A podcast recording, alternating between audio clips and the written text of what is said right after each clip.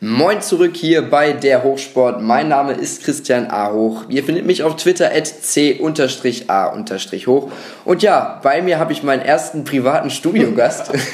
Der sitzt mir jetzt hier gegenüber. Das ist eine ganz ungewohnte Situation. Marco, ähm, du bist Journalist und Kommentator bei DAZN, das neu gegründete Portal. Äh, was machst du da genau? Beschreib das doch mal vielleicht. Ja, das Portal gibt es jetzt ja noch nicht so lange. Wir ähm, übertragen hauptsächlich internationalen Fußball, also Premier League, Serie A, französische Liga, Liga A und einige kleinere Ligen, unter anderem auch die serbische Liga. So. Auch die NFL-Fans kommen auf ihre Kosten mit Red Zone, das komplett vom amerikanischen her übertragen wird. Das ist auch eine schöne Konferenz.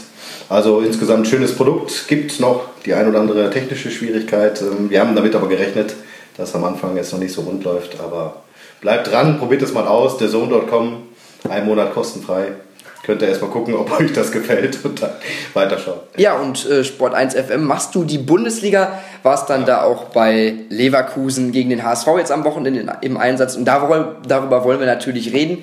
Auch noch mit Kai Beermann. Du bist ja Journalist für die Welt. Wie lange machst du das schon? Ja, hallo äh, aus Hamburg. Ähm, bei der Welt bin ich jetzt äh, seit 2006, äh, 2015 im Sommer ich da angefangen. Okay, und vorher? Vorher war ich ein Jahr bei der Mopo. Ja, und da kennst du dich natürlich dann mit dem HSV und so rundum auch bestens aus, denke ich mal. Das hoffe ich. Gut, gehen wir direkt rein in das Spiel Leverkusen HSV. Ähm, Marco, was hattest du eigentlich für Erwartungen an die Partie erstmal im Vorfeld? Ganz schwierig. Also Leverkusen im Moment auch so eine kleine Wundertüte, zumal ja auch mit äh, einigen verletzungsbedingten, vor allem im Sturm vorne. Chicharito hat man auch gemerkt, war noch nicht wieder richtig fit. Dann kam natürlich zum Leidwesen des HSV Poyanpolo, der natürlich dann drei Hütten macht. Ähm, für mich war das Spiel komplett ausgeglichen. Mein Tipp war vor dem Spiel unentschieden. Ach echt? Auch, ja, hätte gut funktionieren können, weil Leverkusen auch noch nicht so in dem Rhythmus ist und auch im Moment noch große Probleme hat und der HSV ja bekanntlich auch sich auswärts ein bisschen leichter tut als zu Hause. Ähm, hatte ich schon gedacht, dass der HSV da was mitnehmen kann. Wir werden ja gleich noch ins Detail gehen. Auf jeden Fall. Aber ein Punkt wäre auch verdient gewesen, meiner Ansicht nach. Äh, Punkt wäre auch verdient gewesen. Ich habe mir ehrlich gesagt nicht so viel ausgerechnet. Kai, du warst ja auch im Stadion. Äh, mit was für Gefühlen bist du reingegangen nach dem ja doch eher enttäuschenden 1 zu 1 gegen Ingolstadt? Ja, ich war eigentlich auch nicht äh, so überrascht, dass der HSV sich äh, so präsentiert hat, wie er das äh, 80 Minuten gemacht hat. Äh, war eine ordentliche Leistung. Ähm, ja, äh, das äh, habe ich äh, der Mannschaft schon zugetraut, auch nach dem eher schwächeren ersten Saisonspiel gegen Ingolstadt. Ähm, aber gut, dann, äh, dass sie es dann am Ende nicht geschafft haben, zumindest einen Punkt mitzunehmen, ähm, das ist die, die Schattenseite und darüber werden wir sicherlich jetzt auch gleich noch ein bisschen im Detail reden. Ja, da müssen wir leider drüber reden. Ähm, auf jeden Fall. Also ich fand vor allen Dingen den Anfang sehr stark vom HSV. Wie er reingekommen ist, direkt früh gepresst und war ein bisschen erschrocken. Ich habe auch hinterher gesagt, es war nie so einfach, in Leverkusen in den letzten Jahren da was mitzunehmen. Wie siehst du das, Marco? Ja, ähm, der HSV hat sehr gut gemacht, vor allem auch sehr hoch verteidigt. Also Leverkusen wenig Platz gelassen zum Kombinieren. Genauso musst du gegen Leverkusen spielen, dass sie gar keine Räume finden. Kam noch dem HSV zugute, dass Benarabia schon nach gefühlt 10 Sekunden vom Platz musste. Da natürlich auch viel Schnelligkeit gefehlt hat auf den Außenpositionen. Und ähm, in der ersten Halbzeit war der HSV noch ein bisschen zaghaft. Da hätte man ruhig noch äh, ein bisschen mehr auf das 1-0 gehen können. Gerade in der Phase, als Bellarabi runter musste, brauchte Leverkusen so 10, 15 Minuten. Da gab es ja auch die ein oder andere Torchance. Ähm, da fehlt noch die, die Kaltschnäuzigkeit auch im Abschluss und auch mal vielleicht noch ein bisschen Mut, dann die Chancen auch zu machen. Ja, vor allem Mut auch mal abzuziehen. Ich habe da die Situation mit Sakai vor Augen, der da, ich glaube, 16 Meter ja. vor dem Tor steht, den Ball auf dem linken Fuß hat, sein schwächerer. Aber er zieht nicht ab, versucht den Pass auf Müller und die Situation war gescheitert. Ja, auf jeden Fall. Ähm, Kai, vielleicht gehen wir noch mal kurz in die Vorbereitung auf das Leverkusen-Spiel. Du bist ja in Hamburg ein bisschen näher dran ähm, verfolgst das Ganze auch beim Training. Was hat Labadia gefordert, beziehungsweise wie ist er in, der, in den zwei Wochen, Länderspielpause war ja, mit der Mannschaft umgegangen? Ich meine, es waren nicht alle da, aber was hat er so für Schwerpunkte gesetzt? Weil über den müssen wir leider auch noch später reden. ja, ähm, dazu muss ich sagen, in der Länderspielpause hatte ich äh, auch etwas Pause und habe das äh, nicht ganz so intensiv intensiv beobachten können, sprich auch die beiden Testspiele, die es da gegangen, äh, gegeben hat in ja. Timmendorf und äh, in Berlin. Ja. Ähm, das heißt, ähm, die, die letzten Tage vor dem Leverkusen-Spiel war es eben so, oder das ähm, wurde dann im Spiel ja auch deutlich, dass eben eine ähm, Variante war, dem Leverkusener Pressing so ein bisschen aus dem Weg zu gehen, eben der lange Ball vorne auf Michael Gregoritsch. Ähm, das wurde auch schon vor dem Spiel in Zwickau im DP-Pokal äh, so einstudiert. Ähm, das, das war eben ein Mittel, was ähm, ja dann zum Schluss nicht mehr ganz so gut äh, funktioniert hat, speziell in den Minuten, wo es dann Leverkusen noch gedreht hat, das Spiel da und kaum Entlastung geschaffen wurde, der Ball immer ganz schnell wieder zurückkam. Ja, sicherlich einer, einer der Gründe. Du sprichst gerade den langen Ball an. Marco, der wird ja von den Fans hm, nicht so gerne gesehen. Ja, kann man fast sagen. Der, der wird auch sehr kritisiert und Labadia vorgeworfen. Kein Spielkonzept, keine Spielidee. Aber wenn man das jetzt mal so sieht, langer Ball vorne drauf auf Gregoritsch, das Mittelfeld überbrückt, Pressing aus dem Weg gegangen, Kai spricht das an. Und wenn es funktioniert. Wenn es funktioniert. Und Gregoritsch hat ja auch den Pass zu Bobby Wood geschlagen. Wie muss der Fan da vielleicht auch rangehen, um das wirklich beurteilen zu können? Ja, da ist man als Fan natürlich immer geneigt. Man möchte natürlich gerne Kombination sehen. Ist doch klar. Fünf, sechs Stationen, am besten mal die Außenposition, ja. dreimal einen Trick und dann irgendwie noch Flugkopfball und Tor, ist ja klar. äh, nur lange Bälle geht natürlich auch nicht, das ist klar. Man kann situativ dann immer sehen, wie gesagt, wie Kai schon gesagt hat, sich aus dem Pressing dann zu befreien. Da muss man der lange Ball kommen. Brauchst natürlich dann auch Spieler, die vorne die Bälle festmachen. Bobby Wood ähm, hat da noch Steigerungspotenzial, also er müsste da noch ein bisschen mehr auch mit seinem Körper arbeiten. Er macht zwar jetzt Hüten im Moment, aber die Bälle vorne dann zu halten, ähm, wird dann die Hauptaufgabe sein, aber es kann natürlich kein ähm, Allzweckmittel sein. Das ist dann immer je nach Gegner dann auch bezogen. Ich glaube, gegen Leipzig wird das da schon wieder ein bisschen anders aussehen, zumal der, der HSV dann so wahrscheinlich auch wieder mehrere Spiele machen muss. In Leverkusen kam dem HSV zugute, kann abwarten, gesichert stehen. Holby und Hand auf der 6 haben mir sehr gut gefallen. Erst habe ich gedacht, oh, vielleicht ein bisschen offensiv, mhm. aber es hat sehr gut funktioniert und als Holby dann ausgewechselt wurde, nicht mehr können wir da auch nochmal drüber sprechen, ob das vielleicht auch einer der Knackpunkte war. Und insgesamt das HSV-Spiel noch ein bisschen zu äh, statisch. Die Außenposition Kostic hat mir nicht gefallen. Muss, muss noch besser eingebunden werden. Doch ähm, wir müssen da, glaube ich, noch nicht schwarz sehen, obwohl es jetzt so ein Punkt ist nach zwei Spieltagen. Ja, viele sehen jetzt schon wieder schwarz. Kai, wir gehen nochmal auf eine andere Personalie ein, äh, direkt am Anfang vielleicht. Gehen wir vielleicht später auch noch ins Detail. Allen Halilovic. Mhm. Und ähm, das ist ja auch immer wieder so eine Diskussion mit Labadia, aber wir haben jetzt gerade thematisiert, der lange Ball. Man muss ja gucken, Bobby Wood, Marco sagt das gerade, kann die Bälle nicht so festmachen, ist ja auch ein ganz anderer Spielertyp. Gregoritsch kann das, aber wenn man jetzt einen Halilovic da wirklich auf die Position stellen würde, dann wird dieses Mittel ja gar nicht greifen. Deswegen musste er ihn ja quasi spielen lassen. Wieso versteht das der Fan nicht?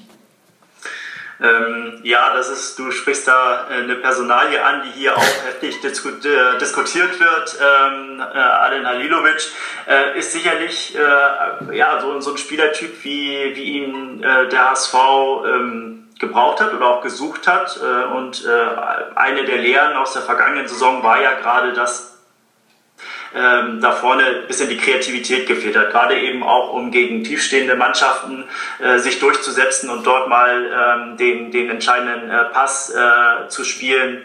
Ähm, da ist er eigentlich prädestiniert dafür, das zu machen. Ähm, aber bisher äh, sieht Bruno Labbadia ihn eben noch nicht in dieser zentralen Rolle, sondern eher auf der rechten Außenbahn. Und äh, das wird sehr, sehr spannend äh, sein zu sehen, wie sich das entwickelt. Heute hat er im Training ähm, mit äh, Halilovic auf der 10 mal ähm, probiert. Also vielleicht die Premiere gegen Leipzig. Wie hat er sich da gemacht? Ja, ganz gut. Also äh, das, das, das, äh, er ist natürlich ein sehr, sehr äh, er, er, liebt den Ball und geht da häufig auch ins Risiko, was äh, in der Mitte, in der Zentrale natürlich dann, wenn es zum Ballverlust kommt, eben auch äh, zu, zu Kontern führen kann. Ähm, da muss er sicherlich noch ein bisschen ähm, ja, das Risiko gut einschätzen, wann kann er diese, in, in die Dribblings gehen. Mit dem nötigen Selbstvertrauen ist er sicherlich ein Spieler, der der das äh, sehr gut hinbekommen kann und dann auch äh, für, für die lichten Momente im HSV-Spiel sorgen kann. Ja, bleibt das zu hoffen. Marco, gehen wir wieder aufs Spiel ein, ins Spiel rein. Der HSV in der ersten Halbzeit, du hast es angesprochen, noch ein bisschen mit der, ja, die zündende Idee war noch nicht so wirklich da. Dann kam aber die Chance durch Müller kurz vor der Pause. Ja, da hatte man erstmal gesehen, was, was möglich ist in dem Spiel. Ne? Zumal Leverkusen mir auch defensiv nicht so gut, gut für, für gefallen hatte an diesem Tag. Außer Tar vielleicht. Ja, ja. Tar, gut, Tar ist natürlich als Ex-Hamburger, ist doch klar. der Beste Mann in der Innenverteidigung. Nein, aber insgesamt war da, war da wirklich viel mehr drin, auch im ersten Durchgang noch. Ne? Dass das Tor da ein bisschen glücklich fiel, okay. Also Leno, wenn er rauskam, muss er ihn natürlich klären, aber das Ding musste mitnehmen. Danach allerdings wieder auch so ein bisschen das alte Hamburger Leid, dann zu sagen, jetzt filmen wir 1-0, jetzt machen wir wieder ein bisschen weniger, spielen die Konter nicht mehr konsequent zu Ende. Wird schon irgendwie gut gehen und dann geht es ja meistens dann in die Hose. Das ist äh, ja nicht nur ein Hamburger Problem, aber fällt oft auf beim HSV, dass halt nach dem Führungstreffer nicht konsequent danach gesetzt wird. Und Leverkusen hat ja wirklich schon früh voll Offensive gespielt. Also sie haben ja schon fast ab der 65. Minute fast an der Mittellinie verteidigt. Also es waren so viele Räume da und die schnellen Spieler haben sie jetzt auch, aber es kam kaum noch was. Und das war schon ähm, erstaunlich und sehr wahrscheinlich auch dann ähm, dafür verantwortlich, dass das Spiel verloren geht. Vor allem fandest du nicht auch, dass Leverkusen eigentlich tot war? Ja, tot nicht, weil Leverkusen immer die Möglichkeit hat, mit einem Spieler, den sie einwechseln, dass jetzt Puerto ist, hätte ich auch nicht mit gerechnet, aber immer noch mal einen Spieler bringen können, der, der das äh, Spiel dann noch drehen kann. Man hat äh, gemerkt, dass Chicharito halt noch weit von seiner Bestform entfernt ist. Brandt hat in der zweiten Hälfte auch noch mal ein bisschen zugelegt. Die merkt man auch noch an, er hat die Müdigkeit. Also die Chance in Leverkusen was zu holen, war so groß wie lange nicht. Ja, ja das ist das Bittere. Und trotzdem steht man am Ende dann mit null Punkten da. Äh, Kai, wir haben gerade schon kurz angerissen, die Schaltzentrale Mittelfeld wird ja immer so ein bisschen zur, ich nenne es mal Achillesferse des HSV. Immer wieder brechen da zentral die Spieler weg, sei es Holtby in der Vorbereitung, Albin Ekdal, äh, Juru verletzt sich in der Innenverteidigung macht es natürlich für den Trainer nicht einfacher, aber warum bringt er Albin Ektal? Weil man hat doch deutlich gesehen, dass da ähm, ja, viel fehlte. Hat er keine Alternative? Ja, die Alternativen, man kann das ja mal durchgehen, die Namen ähm, sind äh, da eben rar gesät im Moment. Äh, Gideon Jung äh, ist im Moment verletzt, ähm, ist ausgefallen. Dann ähm, wäre vielleicht Finn Porat äh, eine ähm, Alternative noch gewesen, aber in den Augen von Labadia ist äh, Finn Porat eben auch nicht der defensivere äh, oder defensive Part auf der Doppel 6 und von daher auch nicht ähm, oder hat in dem Spiel nicht äh, dem Anforderungsprofil entsprochen. So hat er das jedenfalls hinterher begründet und äh, da blieb dann eben nur noch ähm, Albin Ekdal. Es sei denn, man hätte es mit ähm, oder ganz äh, anders gestaltet und Gosa Kaide nach innen gezogen. Der hat das in der Vorbereitung einige Male äh, auch gespielt, aber ähm, das wäre dann ja der Wechsel dann auch zu viel gewesen. Und äh, so war eben Albin Ekdal der, der eigentlich einzige und, und naheliegende äh, Wechsel in dem Fall auf der Position. Hm, warum sagst du Wechsel zu viel? Ich meine, er hat es auch gegen Ingolstadt gemacht und gar nicht mal so schlecht, fand ich. Also da hätte man ja Diekmeyer reinbringen können, anstatt Ektal und dann Sakai auf die 6. Naja, Diekmeyer hatte dann ja die, die Wadenprobleme und ähm, das, das wäre, äh, glaube ich, äh, da in dem Fall dann hätte das auch nicht funktioniert. Mhm. Ähm, ja, es ist, ist schwierig, die, die Position da hinten. Ne? Wobei man auch sagen muss, trotz des Trainingsrückstands und ähm, in den zehn Minuten hätte sich, sich, sich Ekdal vielleicht ein bisschen cleverer da auch ver, äh, verhalten können bei so einem Spieler mit der Erfahrung, aber gut. Das ja. hat deutlich gemacht, wo es im Moment äh, extrem schwierig ist beim, im Kader. Auf jeden Fall, das wollte ich nämlich gerade fragen, Marco, hat der HSV da bei den Transfers den falschen Schwerpunkt gesetzt? Ich meine, man hat es auch schon im Vorfeld thematisiert. Ja. Es war immer Thema. Mhm. Ähm, also ich glaube schon, ähm, ein gestandener Defensivakteur hätte dem HSV noch gut zu Gesicht gestanden. Zumal ja Spike bei aller Liebe jetzt auch nicht mehr der Jüngste ist. Also ich bin ja noch nie ein großer Spike-Fan gewesen. Ich weiß, dass viele HSV-Fans ihn noch mögen. Ähm, er hat aber immer auch seine Aussetzer mit drin. Jetzt war er natürlich nur dabei, weil Giroud auch gefehlt hat. Aber da fehlt dann noch so eine richtige Alternative auf der Sechser-Position. Das kann funktionieren mit Holby und Hand, haben wir gesehen. Ist nicht zu offensiv. Das Beide sind ja auch sehr lauffreudig. Ähm, das kann durchaus eine Alternative sein, aber es darf nicht sein, wenn einer wegbricht, dass dann direkt so eine große Lücke entsteht. Aber Ektar wird ja auch wieder, wieder kommen. Also er kann es ja besser, als er es jetzt gezeigt hat. Und wenn er wieder an, äh, an die alte Form anknüpfen kann, ist das Problem vielleicht gar nicht mehr ganz so groß. Aber vielleicht sollte man im Winter nochmal überlegen, auch die personelle Situation nochmal überdenken, um da nochmal auf dem Transfermarkt tätig zu werden. Ich habe auch den Eindruck, der SV hat sich mehr um die Offensive als um die Defensive gekümmert. Ja, Kai, eben. Ist das nicht so ein Risiko, wenn man dann da jetzt hofft, dass Ekdal irgendwann wieder zu seiner Bestform findet und bis dahin dann da irgendwie immer die Notlösungen einstreuen muss? Ja, ähm, es, es ist ja, ähm, war ja bekannt, dass der HSV ein Defensiv-Allrounder, so wie Skolko Katscha äh, gewesen ist, in den vergangenen Jahren gesucht hat, dass das eben der, der Spieler war, den man noch unbedingt haben wollte, kurz vor Ende des ähm, Transfer, der Transferperiode. Ähm, dass das jetzt nicht geklappt hat, ähm, ist angesichts der, der Verletzten auf der Position natürlich jetzt ähm, erstmal eine, eine schwierige, schwierige Situation durch die man jetzt erstmal durchkommen muss ähm, und äh, darauf hoffen muss, dass eben Ekta schnell wieder zu seiner Form findet, dass äh, Gideon Jung irgendwann wieder zur Verfügung steht. Wenn dann alle an Bord sind, dann ähm, bietet der Kader auch auf der Position genug äh, Alternativen. Aber ähm, in der jetzigen Situation ist es eben schwierig. Aber wenn man nicht den passenden Kandidaten ähm, gefunden hat, wo man gesagt hat, das, das passt, den holen wir jetzt, dann ähm, ja, muss man vielleicht äh, bis zum Winter warten und, und ho hoffen, dass es äh, so irgendwie gut geht. Man hat jetzt mit Douglas Santos äh, für die linke Seite jemanden geholt. Ja. Okay, und warum genau brechen immer beim HSV die Spieler in der, im Mittelfeld und in der Abwehr weg? Hast du da vielleicht eine Erklärung? Ein Fluch? Nee, ich, ich weiß es auch nicht. Äh, das ist, äh, ja, zieht sich ähm, so durch die, die letzte Saison ja eigentlich auch durch. Der HSV hat auf dieser Position immer mit wechselnden Pärchen gespielt. Und ähm, ja, wenn man das jetzt sieht, mit, mit Hand spielt da ja eigentlich auch ein Spieler, der dafür nicht vorgesehen ist. Ähm, Holtby äh, hat ja auch so angefangen. Der hat jetzt in der letzten Saison schon ähm, auf der Position gespielt, aber ist ja eigentlich auch äh, damals ähm, als, als Zehner verpflichtet wohl. Also kann man sagen, im Moment spielt der HSV sehr offensiv auf der äh, in der Mittelfeld, äh, in der Defensivzentrale mit zwei Spielmachern oder mit zwei Zehnern eigentlich. Ähm, ja, ähm, das äh, ist, ist eine, eine, entscheidende Frage, dass da Kontinuität auf der äh, Position einzieht. Ja, sicherlich auch eine Schlüsselfrage. Absolut, ja. Ähm, Marco, jetzt gehen wir doch mal dann für die HSV-Fans auch in die unangenehme Situation. Nach dem Tor, ich glaube 58. war es, Bobby Wood. Ich war, ich war der, im Gästeblock, ich war in der Kurve und äh, die Stimmung war wirklich grandios, weil meiner Meinung nach, ich habe nicht damit gerechnet, dass der HSV da so auftritt und mhm. so lange führt. Ähm, ja, und so schnell wie es im Fußball halt geht, von ganz oben nach ganz unten. Warum hört der HSV ab der 60. auf, Fußball zu spielen? Das ist ja bei vielen Mannschaften das Phänomen, das ich nie verstehen werde. Warum man nicht, wenn man das 1 0 erzielt, das zweite nachlegt, um erstmal ein bisschen Ruhe zu haben. Machen ganz viele Vereine. Gut, der HSV hat natürlich auch ein gutes Tempo vorgelegt, dürfen wir nicht vergessen. Also 60 Minuten Leverkusen im Griff zu halten ist nicht so einfach. Mhm. Ähm, vielleicht fehlten noch ein paar Körner hinten raus, zumal ja auch noch einige angeschlagene Spieler mit dabei sind. Andererseits, ähm, die Lücken waren da, also die Räume waren da, es waren aber keine vernünftigen Pässe mehr aus, aus dem Rückraum.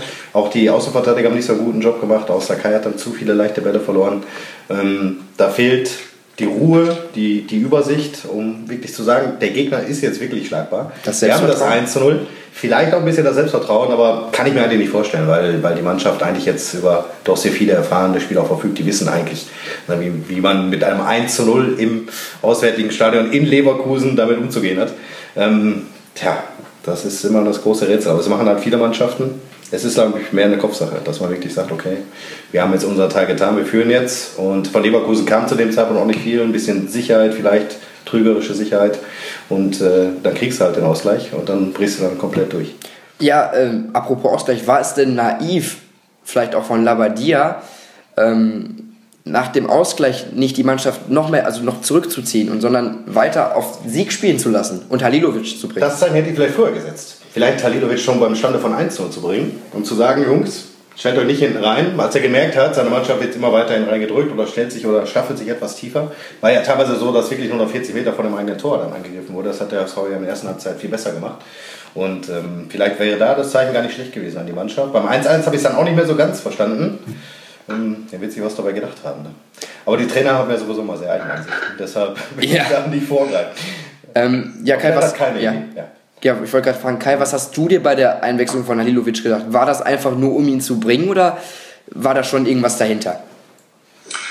Ja, bei der Einwechslung habe ich, äh, oder ich habe eher bei der Einwechslung von äh, Pierre-Michel Asogga ähm, überlegt, ob man da vielleicht ja. einen anderen Spieler für hätte bringen können. Oder Waldschmidt.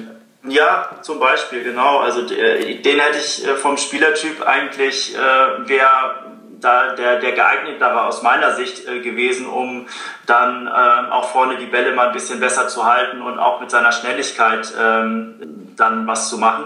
Ähm, Bobby Wood war so, also von, äh, von der Tribüne aus hatte ich den Eindruck, als könnte er noch äh, auch die letzten zehn Minuten durchziehen. Er hatte zwar die äh, Länderspielreise in den Knochen und äh, ist auch mit dem einen oder anderen Bewegchen da zurückgekehrt, ähm, aber ähm, ja, der, der Wechsel war dann eher so, ich gedacht hätte, naja, was war es vielleicht, Marco, um La Soga nicht noch beleidigter werden zu lassen? Also die, die, die Trainer kriegen auch immer diese ähm, Daten vor dem Spiel, wie erfolgreich Spieler gegen andere Vereine sind. Und da hat der okay, La Soga ja, hat ja, ja, schon fünfmal gegen Leverkusen getroffen und ist ja mit denen auch damals AU-Meister geworden, Torschützenkönig. Das spielt oft dann auch eine Rolle.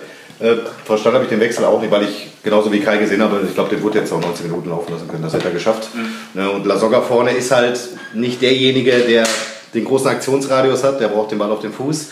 Das ist eigentlich kein typischer Konterspieler, ne, den man da genau. hätte gebrauchen können. Ich habe hinterher gesagt, Lasogga hatte einen Ballkontakt und das war der Fehlpass. Ja. Äh, Komfort. Komfort. Ähm, jetzt aber nochmal die 90. Minute.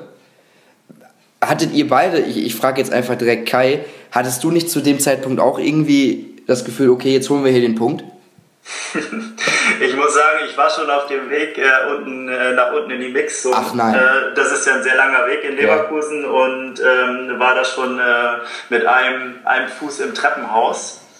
Ähm, ja, also ich dachte, bin nicht davon ausgegangen, dass da noch was anbrennen kann ähm, und ähm, hatte den Punkt eigentlich schon, schon im Kopf. Hatte schon die Fragen geschrieben, ne? Wie zufrieden sind Sie mit dem Punkt? ja, ein bisschen so. Ähm, das war natürlich ähm, nee, ja, nicht, nicht vorhersehbar, dass da in der Nachspielzeit noch, noch was passiert. In dem, und dann eben auch noch Bojan Barlo. äh, zweimal oder dreimal hat er dann ja getroffen. Das ist äh, ja so ein Spiel, ähm, wird ihm so schnell nicht wieder gelingen, nee. aber gegen den HSV hat er es gemacht. Ja, gegen den HSV gelingt das vielen. Obwohl man sagen muss, zwei Tore waren nicht so schwer von Brian Palo. Der hätte auch ein anderer Spieler gemacht. Aber das 2-1 war natürlich ja. schon das sehr sinnvoll. Aber er stand genau richtig, ja. ja. Und äh, hat es halt eiskalt ausgenutzt, ja. Aber im Vorfeld des 2-1 auf der Außenbahn, da muss ich doch anders verteidigen, oder? Gegen Henriks. Das, das stimmt. Also das war insgesamt dann beim HSV zu wenig. Und wie gesagt, ich weiß nicht, ob es wirklich nur die, die, die schwindende Kraft war. Aber es war so ab der 70. wirklich zu erkennen, dass äh, keiner auch mehr die langen Wege gegangen ist. Mhm. Immer nur noch versucht wurde, irgendwie kompakt zu bleiben. Aber die nötige Zweikampfwerte ging dann völlig ab. Das war im ersten Halbzeit, in der ersten Halbzeit völlig anders.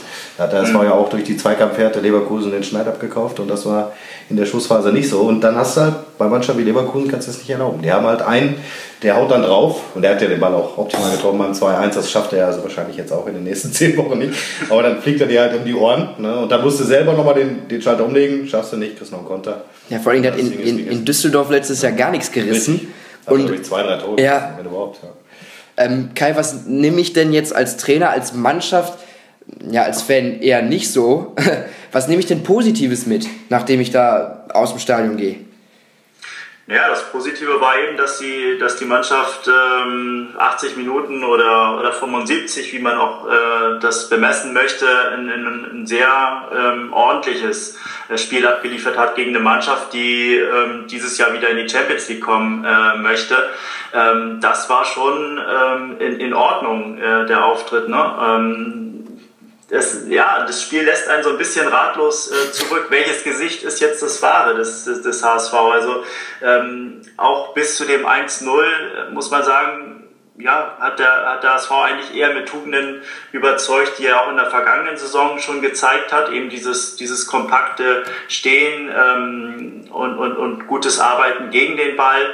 Gegen Ingolstadt war das auch so. Das war noch nicht äh, die Weiterentwicklung vielleicht, die man sich in dieser Saison vom HSV erhofft hat, auch mit den ähm, Neuzugängen, die doch für äh, auch gehobenere fußballerische Klasse stehen. Das ähm, ja, bleibt jetzt abzuwarten, ob das gelingt äh, in den, jetzt in, den, in der englischen Woche, äh, ob davon ein bisschen mehr zu sehen ist. Ja, du musst ja quasi fast sechs Punkte aus den nächsten zwei Spielen und fast ähm, Muss jetzt alles gewinnen. Genau, genau, einfach alles gewinnen. Gegen Bayern wird schwer. Ja.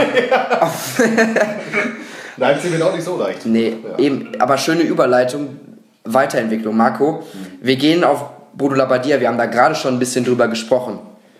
Ähm, aber wir gehen jetzt mal en Detail. Ja. Und äh, wir sprechen über fehlende Weiterentwicklung beim HSV. Es wird ihm immer vorgeworfen, Bruno Labbadia, in allen seinen Trainerstationen, egal wo er war, egal wo er ist. Er ist ein Motivator, ja, aber er kann nichts kontinuierlich weiterentwickeln und aufziehen. Irgendwie wird es ja jetzt auch beim HSV bestätigt, aber wie siehst du seine Rolle als Trainer, als von, von den Fähigkeiten her, kann er es machen mit diesem Potenzial? Er muss es einfach machen. Er muss es allen zeigen, irgendwann. Ähm, er hatte bei anderen Vereinen oft auch nicht so die ganz große Chance, langfristig was aufzubauen. Also er hat ja meistens zwei, maximal drei Jahre beim Verein gearbeitet. Ähm, meist auch bei Vereinen, die viel höhere Ambitionen haben. Die Frage ist jetzt, hat der HSV ein klares Saisonziel? Wo soll die Mannschaft die Saison landen? Einstelliger Tabellenplatz, reicht das fürs Umfeld? Oder muss man schon wieder Richtung ähm, Europa League Plätze schielen? Äh, man muss jetzt auch Bruno Labbadia wirklich mal die Zeit geben, wirklich auch mit dieser Mannschaft zu arbeiten. Ähm, ich halte ihn für einen guten Trainer. Aber er hat natürlich die, diese ganz großen Erfolge noch nicht vorzuweisen. Und das ist natürlich sein Makel. Und ich glaube, da verkrampft er auch manchmal ein bisschen dran, dass er, dass er genau weiß, äh, ich komme jetzt hier nicht so richtig weiter. Und ähm, die Chance muss er jetzt nutzen. Er hat einen guten Kader zusammen, der für einen einstelligen Tabellenplatz reichen sollte. Also ich glaube, der SV wäre mit Platz 9 oder 8 ganz gut beraten in dieser Saison. Und dann muss halt die Mannschaft und vor allen Dingen auch die Spieler müssen dann halt das umsetzen, was der Trainer will. Ja, Kai, ich sag auch, oder ich habe jetzt festgestellt, ähm, in meinen Foren oder auch auf meiner Seite, ähm, dass schnell vergessen wird, was Labadia eigentlich für den HSV geleistet hat. Und ähm, das wird gar nicht mehr in Betracht gezogen. Kannst du die Diskussion jetzt schon so in der Art und Weise, weil sie ist ja schon relativ forsch in manchen Fan-Augen, kannst du die schon nachvollziehen? Ich, ich finde es viel zu früh, um äh, da in irgendeiner Weise über den Trainer jetzt äh, zu sprechen. Also das hat die Vergangenheit gezeigt, äh, dass da viel zu wenig Geduld äh, bewiesen wurde beim HSV. Wenn man da jetzt schon wieder an die Personalie rangeht, ähm, dann, dann halte ich das äh, für falsch. Richtig ist, dass Bruno Labbadia natürlich gefordert ist jetzt, auch unter Druck steht aus diesen Spielern. Ähm, der Verein hat ja, gut 30 Millionen investiert, jetzt eben auch äh, entsprechenden Fußball zu bieten. Also ich würde das jetzt nicht mal unbedingt an einem Tabellenrang äh, festmachen oder, oder sagen, in dieser Saison muss es unbedingt mit Europa schon klappen. Das Wichtigste ist, dass eine Entwicklung zu erkennen ist und dass ein Fußball gespielt wird, der den, den Fans wieder mehr Freude bereitet als, äh, als, als zuletzt. Und äh, wenn man sich dann ohne nach unten gucken zu müssen durch die Saison bewegt, dann ist, glaube ich, ähm, schon, schon viel erreicht und der nächste Schritt in der Entwicklung eben auch gemacht. Aber ähm, das, äh, ja, sollte, sollte Bruno Labbadia jetzt gelingen, aber das, das äh, ja. Macht das? Ja, also ähm, äh, es ist eine, wie soll ich es sagen, ähm, man, man, Frage, wird, ja. man wird sich vielleicht ähm, an der einen oder anderen Stelle ein bisschen mehr äh, Mut noch, noch wünschen von, von ihm oder äh, auch bei, bei so Spielern wie Waldschmidt, ähm, nenne ich jetzt mal, oder, oder auch Finn Porat, ähm, die doch äh, eine gute Vorbereitung auch gespielt haben und dass man denen einfach auch mal die, die Chance gibt, sich, sich zu zeigen und äh, da noch nicht also ich glaube, die Mannschaft ist stabil genug und, und gut genug, um ähm, ein oder zwei junge Spieler auch zu verkraften, selbst wenn die sich dann vielleicht am Anfang noch ein bisschen schwer tun. Aber die, die, diese Lernen, diese Fehler muss man ihnen dann auch zugestehen. Die Qualität bringen sie auf jeden Fall mit, um sich da durchzusetzen. Mhm. Ich sage auch immer, beziehungsweise ich sehe das einfach so, dass wenn ich jetzt wieder den Trainer wechsle mhm. und da ein neuer dazukommt, wie soll dann je ein Spielkonzept entstehen, weil der hat die Vorbereitung nicht mitgemacht, der kennt das Team nicht, der muss jetzt quasi mitten in der Saison das, sein Spielkonzept an die Mannschaft rantragen, die muss sich wieder umstellen, äh, halte ich für schwachsinnig. Bringt, bringt selten was. Ne? Also ja. meistens, wenn ja die ersten Blätter von den Bäumen fallen, dann im Oktober ist ja der erste Trainer mal äh, Ich hoffe es nicht, dass es Bruno Labbadia ist. Ja, aber dann gibt es ja schon wieder die erste große Unruhe bei irgendwelchen Vereinen. Aber wie du schon sagst, dann brauchst du wieder ein Dreivierteljahr, bis dann der neue Trainer sagt, ja, die Spieler habe ich ja gar nicht geholt, mit denen muss ich erstmal arbeiten. Und dann geht der ganze Theater wieder von vorne los. Ne? Also man sollte jetzt schon den langen Atem behalten und das jetzt auch mal gnadenlos durchziehen. Und die Saison mit Labadia auf jeden Fall zu Ende bringen. Und wenn man dann nach der Saison zu dem Ergebnis kommt, äh, wir haben keine Entwicklung erkannt, es geht nicht vorwärts, dann muss man halt eine andere Lösung finden. Aber in der Saison den Trainer zu wechseln, also ja. macht, macht wenig Sinn. Er hat ja auch nur ein äh, Jahr Vertrag, ne? also beide Seiten halten sich ja da, so passen. Genau. Ja. Ähm, aber es ist ja letztlich so, Kai, Marco hat gerade schon angesprochen, er weiß nicht genau, ob sich der HSV ein klares Saisonziel gesetzt hat oder was überhaupt das klare Saisonziel sein könnte. Du hast jetzt gerade gesagt, wie es auch aus Fansicht sicherlich immer wieder zu hören ist, wir wollen attraktiven Fußball sehen, der uns begeistert, der uns mitreißt, der uns auch mal ein Spiel von den Socken haut, irgendwie ein 3-4-0. Dann verliere ich mal wieder zwei Spiele, hab dann aber wieder, wieder ein 3-4-0, irgendwie sowas in der Art. Hat sich der HSV intern die Euroleague auf die Fahne geschrieben? Weißt du da ein bisschen mehr? Dass man da in die Richtung schielt, das, ähm, ja, das kann ich mir gut vorstellen, aber ähm, ich, ich habe jetzt ähm, äh, oder gehe nicht davon aus, dass da jetzt klar formuliert intern das Ziel äh, Euroleague ausgegeben äh, wurde. Ne? Also man hat sicherlich Ambitionen, die Ambitionen sind andere als jetzt äh, im, im, vergangenen Jahr. Äh, mittelfristig möchte man sowieso wieder nach oben kommen, aber ähm, diese Saison äh, ist ja erstmal noch so als weiterer Schritt in diesem Umbruch glaube ich, auch so vorgesehen. Also man hat ja, man darf ja nicht vergessen, es sind jetzt doch äh, wieder sehr viele Spieler äh, hinzugekommen und, und das muss sich natürlich ähm, erstmal, erstmal auch finden. Natürlich auf einem anderen, äh, höheren Niveau als, äh, als in der Vorsaison, aber äh, diese, diese Zeit, ähm, ja, muss man dem Verein oder muss man auch Bruno Labbadia erstmal jetzt auch noch zugestehen. Marco, ist es denn beim HSV und dem Umfeld überhaupt möglich, einem Trainer so viel Zeit zu geben. Tja, da wird sich Kai in der Medienwelt noch besser auskennen vor Ort, als ich jetzt, der noch in Duisburg wohnt. Selbst in Duisburg ist ja schon kritisch und ja, wir haben ja. nur zwei Tageszeitung. Naja, aber es ist äh, immer schwierig. Ähm, die Medien machen natürlich Druck, ist doch klar, und, äh, und die Fans sowieso. Und, äh, muss man da als Sportdirektor Bayersdorfer, muss man das dann mal ausblenden? Kann man, glaube ich, nicht. Komplett nee. ausblenden geht nicht. Äh, Bayersdorfer steht ja auch selber oft genug in der Kritik. Ja. Ist ja nicht so, dass er kein Fett wegkriegen würde. Ähm, natürlich ist es schwerer in großen Städten, als zum Beispiel in Freiburg, mal ganz in Ruhe Christian Streich da fünf Jahre ne, seinen Tanz aufführen zu lassen. Das kannst du dir natürlich in Hamburg dann auch nicht erlauben. Aber du bist ja schon in so einer, so einer Zwickmühle, du musst dich immer jedem gegenüber verantworten. Und äh, deshalb wird es da immer schwieriger, kontinuierlich zu arbeiten, gerade bei diesen großen Traditionsvereinen. Hm, das ist eine Herausforderung, weil bei dir müsste dieser gewachsen sein. Manchmal hat er ja so so, so kleine Anfälle, wenn er versucht, alles so schön zu reden. Gefällt mir nicht so. Also könnte ruhig noch ein bisschen mehr Klartext reden. Ich glaube, das wird ihm in Hamburg auch keiner übel nehmen, ne, weil man in Hamburg auch die klare Ansprache eigentlich sehr schätzt.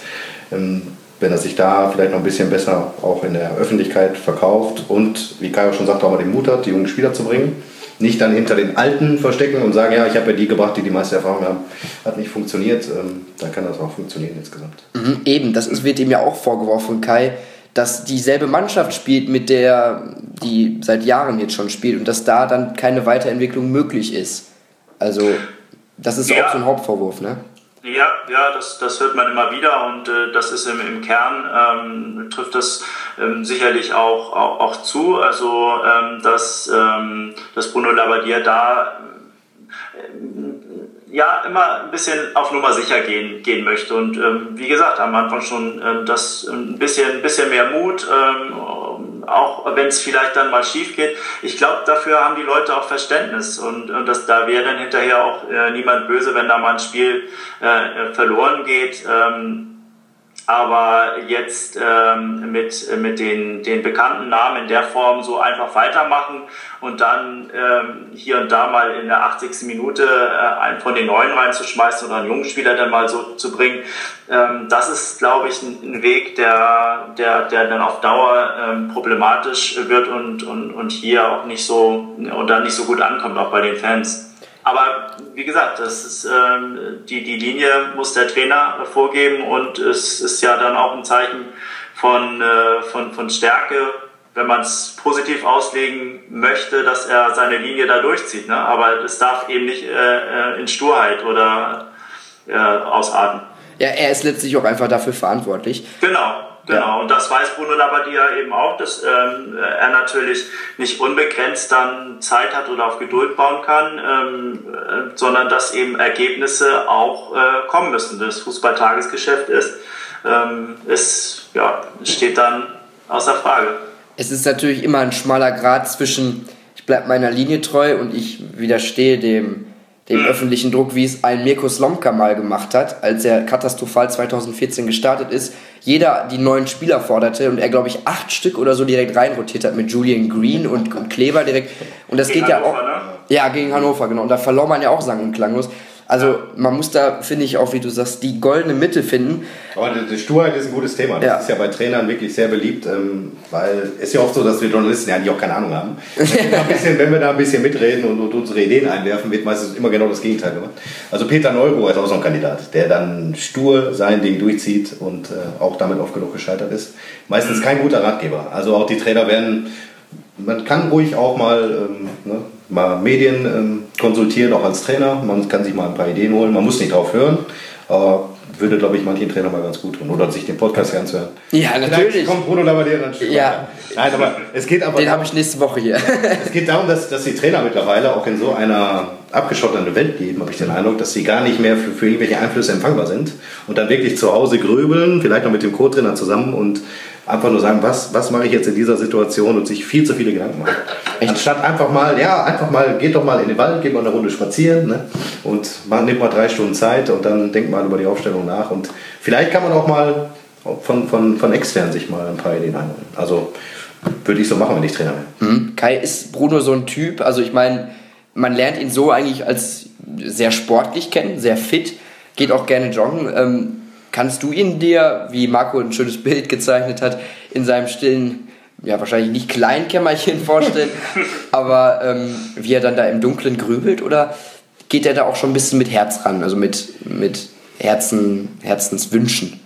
Ja, absolut. Also ist ja ein sehr emotionaler Mensch, auch, äh, auch so abgedroschen, das eben auch klingt. Ähm, der HSV ist für ihn kein äh, Verein wie jeder andere. Also er hängt hier schon mit, mit sehr viel Herzblut auch, auch drin und, und macht sich da unheimlich viele Gedanken. Also dass er ein, ein akribischer Arbeiter ist, der äh, sich da äh, nicht, nicht schont und, und, und diesen gleichen Einsatz eben auch von allen anderen einfordert, die mit ihm zusammenarbeiten.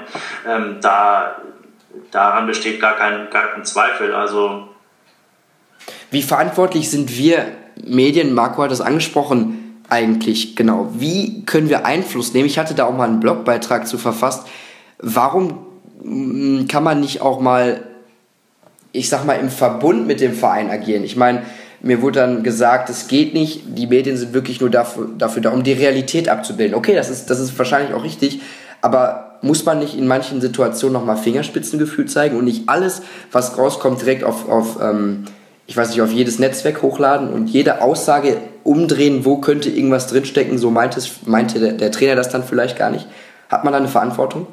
Ich, ich denke schon, dass man die Verantwortung äh, schon hat. Ähm, es sollte nicht zu einer äh, Art Selbstzensur äh, führen. Also wenn man der Meinung ist, dass bestimmte Dinge ähm, öffentlich gemacht werden sollen, oder dann, dann sollte man das auch tun. Ähm, aber das, das Fingerspitzengefühl muss man natürlich beweisen. Und ich finde es auch immer gut, wenn man sich auch als Journalist manchmal ein bisschen zurücknimmt und eher auf, auf äh, auch längere Entwicklungen im Blick hat und nicht sofort äh, aus einem Spiel ähm, äh, Schlüsse für die, für die weitere Zukunft äh, zieht. Also äh, dafür äh, ist es im Fußball immer, äh, kann das in der nächsten Woche ganz anders aussehen und ähm, dem muss man auch Rechnung tragen. Also wenn man da wirklich immer sein Fähnchen in den Wind hält und heute ist es, äh, heute hat der Trainer alles richtig gemacht oder heute ist alles super und ähm, beim nächsten Spiel wieder nicht, dann ist das ein Auf und Ab, was, äh, glaube ich, ähm, niemandem weiter, weiterhilft in der Beurteilung. Und da ist man eben in der Verantwortung, dass eben auch nicht diese,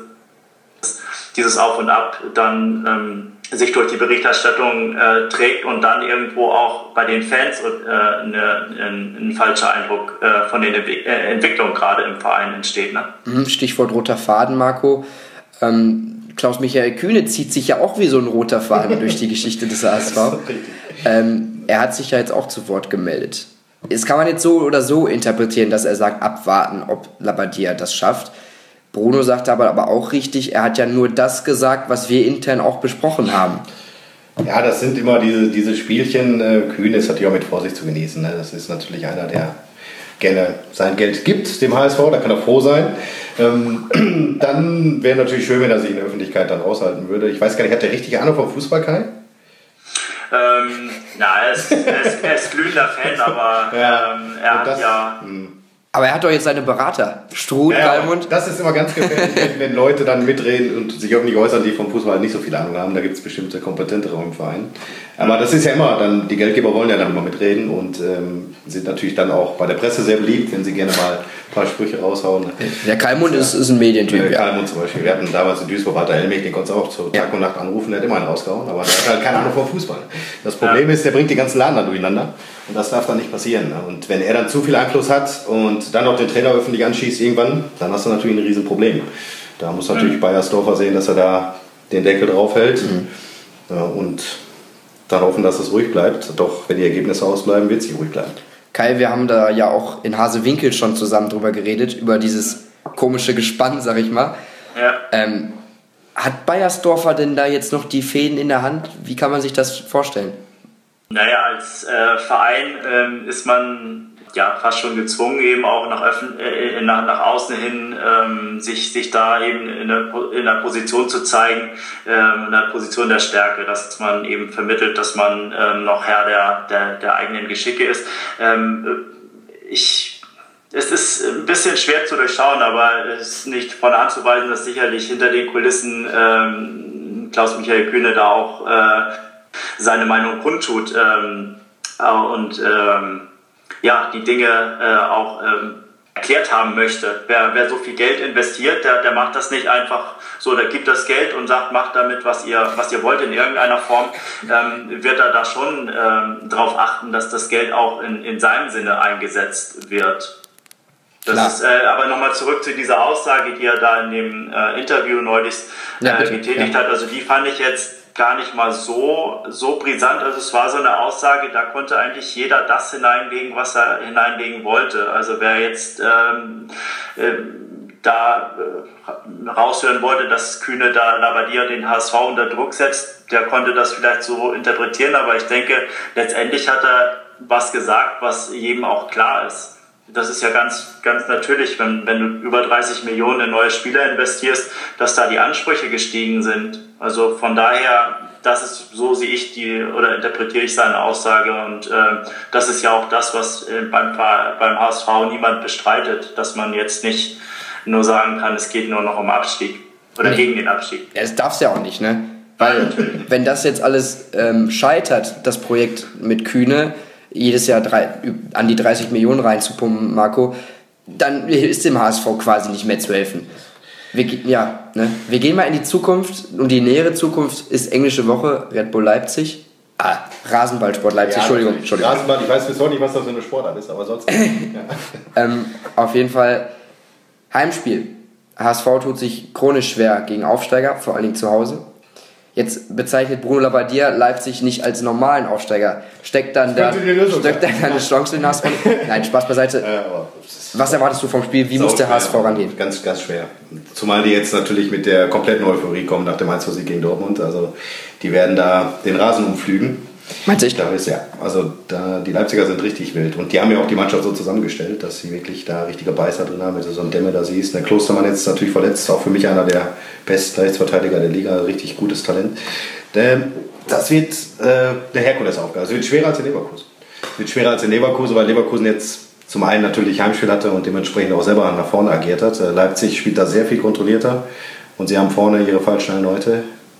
Also da drei Punkte würde ich heute Stand jetzt nicht draufsetzen. Mhm. Aber beim HSV ist es ja oft so, dass er dann überrascht. Das ne? stimmt, das äh, könnte das Positive sein.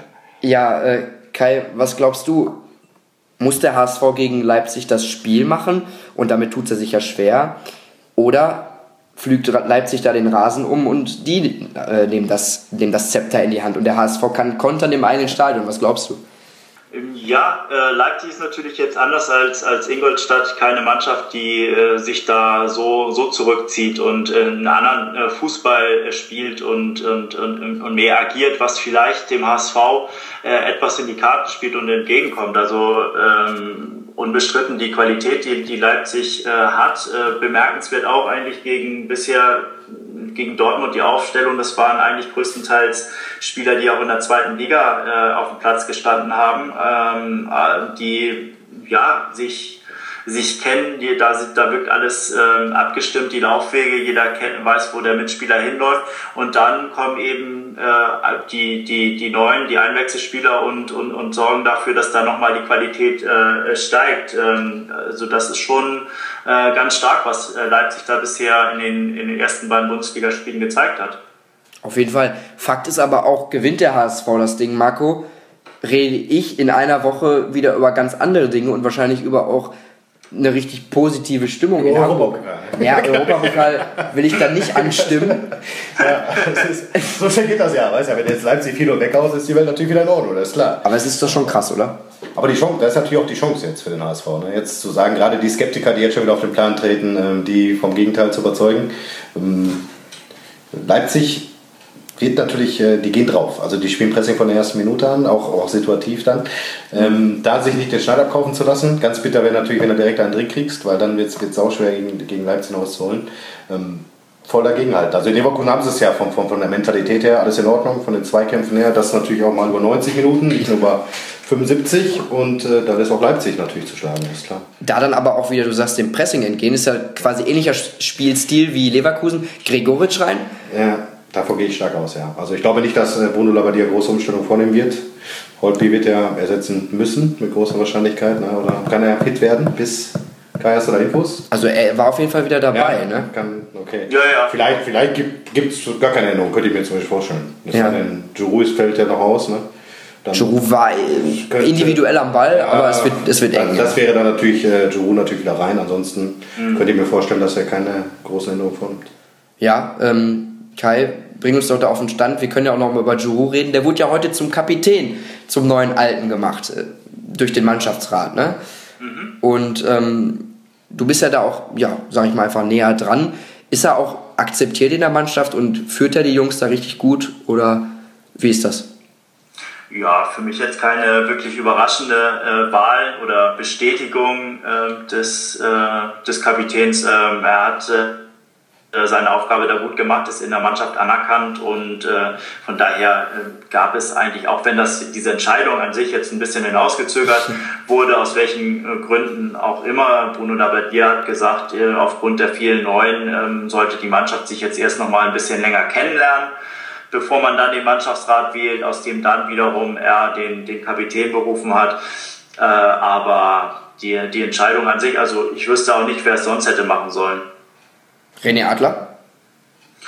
Ist sicherlich äh, ein Spieler, der äh, genauso akzeptiert ist, aber ähm, ein Spieler, der äh, im, einen Feldspieler zu haben, äh, ist, ist glaube ich, ähm, da auch äh, der Faktor gewesen oder was, was jetzt gegen René Adler äh, gesprochen hat da einen Torwart zum Kapitän zu machen. Hm, Höre ich da leise Kritik an Jogi Löw, der mal Neuer zum Kapitän gemacht hat?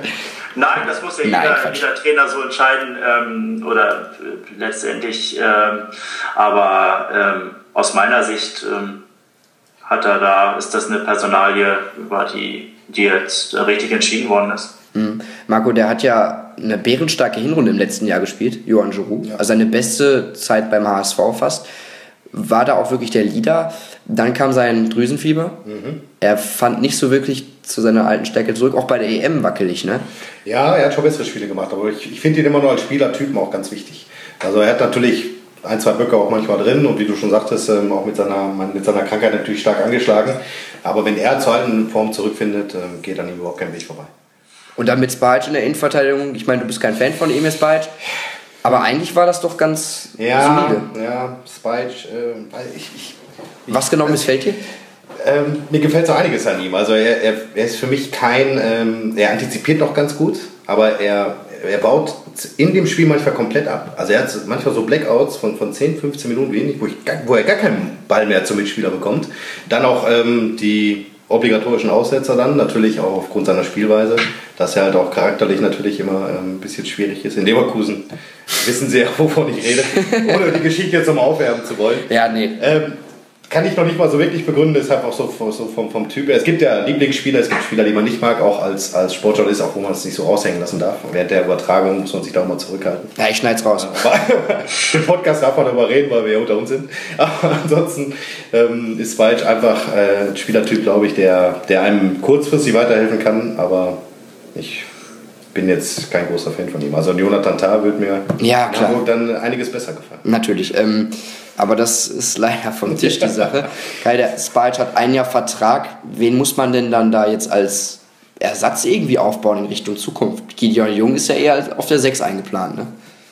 Na, ich gehe ganz fest davon aus, dass im Winter oder dann spätestens im Sommer da, da nochmal nachgerüstet wird, weil das ist ja absehbar, dass mit äh, Emir Spalc ähm, da ähm, irgendwann jemand nicht mehr zur Verfügung steht. Also ich traue ihm jetzt noch eine gute Saison zu. Er hat jetzt äh, in der Vorbereitung natürlich auch lange gefehlt aufgrund äh, seiner Verletzung ähm, mit dem Augenhöhlenbruch.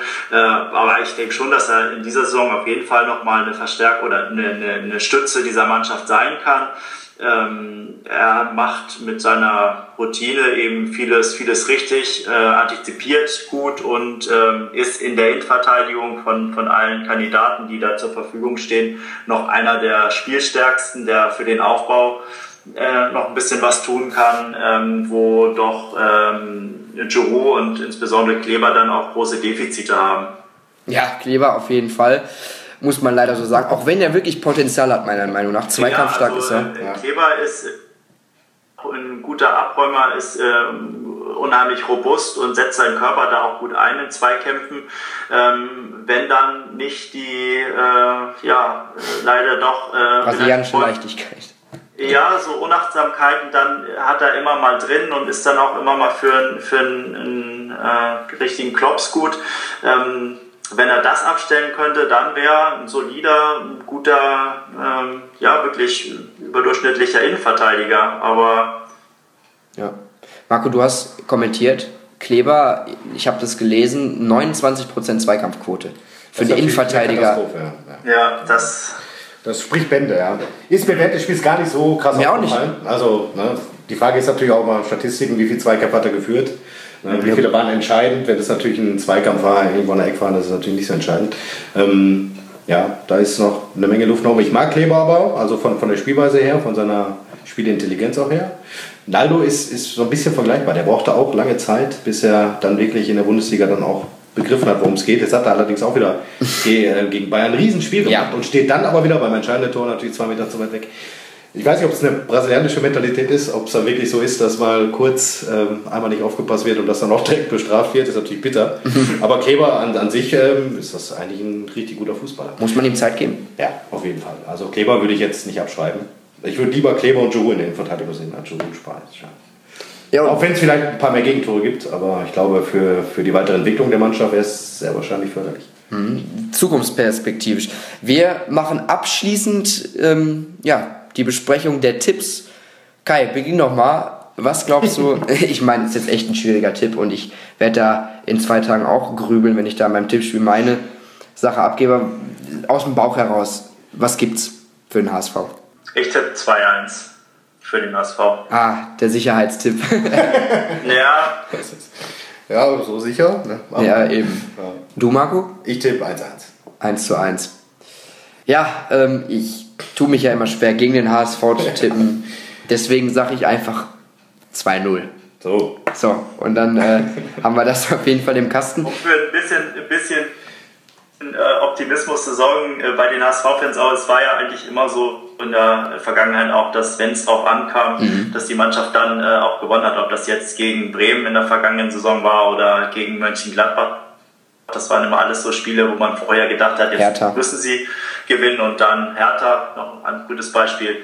Ähm, ja, von daher das als kleine Begründung für den optimistischen Tipp. Genau, vor allen Dingen äh, unter Labadia war es ja in den letzten Jahren immer so, dass die Mannschaft dann wirklich aus den ja, Federn kam und ähm, er gilt ja auch wirklich als großer Motivator.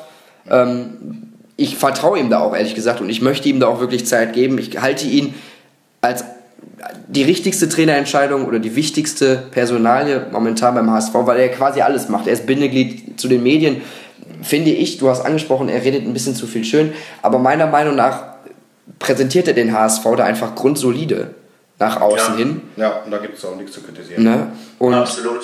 kommuniziert ja. eigentlich auch das, das Wichtigste zwischen Mannschaft und, und, mhm. und Medienwelt. Das halte ich eigentlich für ganz gut. Deswegen ähm, sorgt auch immer für Ruhe und, und ja, gefällt mir eigentlich ganz gut, was er macht und es wäre jetzt fatal, da zu diskutieren. Das ist nur noch mal eine kleine Anekdote von mir. Wir sind soweit durch, die Stunde. Ich guck mal noch mal auf die Uhr. Ja, ist jetzt so gut gefüllt. Natürlich noch ein bisschen Werbung für euch beiden. Den Kai findet ihr auf Twitter at Kai Beermann, alles klein geschrieben. Da auf jeden Fall vorbeischauen. Äh, postet auch immer wieder die letzten Details vor Spielbeginn, die, wenn die Mannschaft eingetroffen ist, oder auch ein paar Videos zu Labadia etc. Ist immer ganz interessant da reinzugucken. Ja, und äh, der Marco Sport unterstrich Marco R natürlich da auch nochmal mit den brandheißen Infos zu Dazone und auch wenn er mal unterwegs ist bei den Spielen, ist ja ganz schön viel momentan. Ne? Im Moment, ja, es sind sehr viele Spiele. Mhm. Aber es macht ja Spaß, ist ja ein Traumjob. Also wir jammern auf hohem Niveau. Ja, auf jeden Fall. Auch wenn wir manchmal schlechten Fußball sehen, ja, das kommt vor. Aber da liegt ja dann die Kunst darin, das wieder zu transportieren. Ja, genau, das schön zu reden. Nein, das machen wir natürlich nicht. Kai darf natürlich hinterher schreiben, ja, war ein schlechtes Spiel. Ne? ah, das dürfen wir auch sagen, so ist es nicht. Wenn es eins war, dann ja. schreiben wir das auch. Ja, ja, auf jeden Fall. Ja, super, danke euch beiden, hat mir richtig viel Spaß gemacht. Ich hoffe euch auch. Ja, Flugsfall. Ja, vielen super. Dank, Christian, für die Einladung. Ähm, ja, hat mich gefreut, dabei sein zu dürfen. Danke. Ja, äh, ich finde, das können wir auch hoffentlich im weiteren Saisonverlauf nochmal wiederholen. Das werden wir sicherlich hinkriegen und hoffentlich dann können wir auch mal über einen Sieg reden, weil ich habe auch mal festgestellt, immer wenn ich Podcast mache oder ich rede öfters über ein schlechtes Unentschieden oder über eine Niederlage, als mal über einen überzeugenden Sieg. Es macht dann auch mehr Spaß, ehrlich gesagt. Also schon jetzt Mittwoch. Ja, hoffentlich, hoffentlich. Ähm, das werde ich wohl nicht hinkriegen, da feiere ich Geburtstag. okay, ja. Ähm, und ja, das soll jetzt erstmal gewesen sein.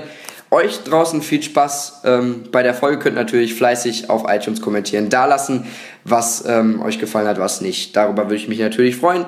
Wir hören uns, ja, ich glaube schon am Sonntag wieder nach dem Leipzig-Spiel vor dem Freiburg-Spiel. Und bis dahin macht's gut und bleibt sportlich.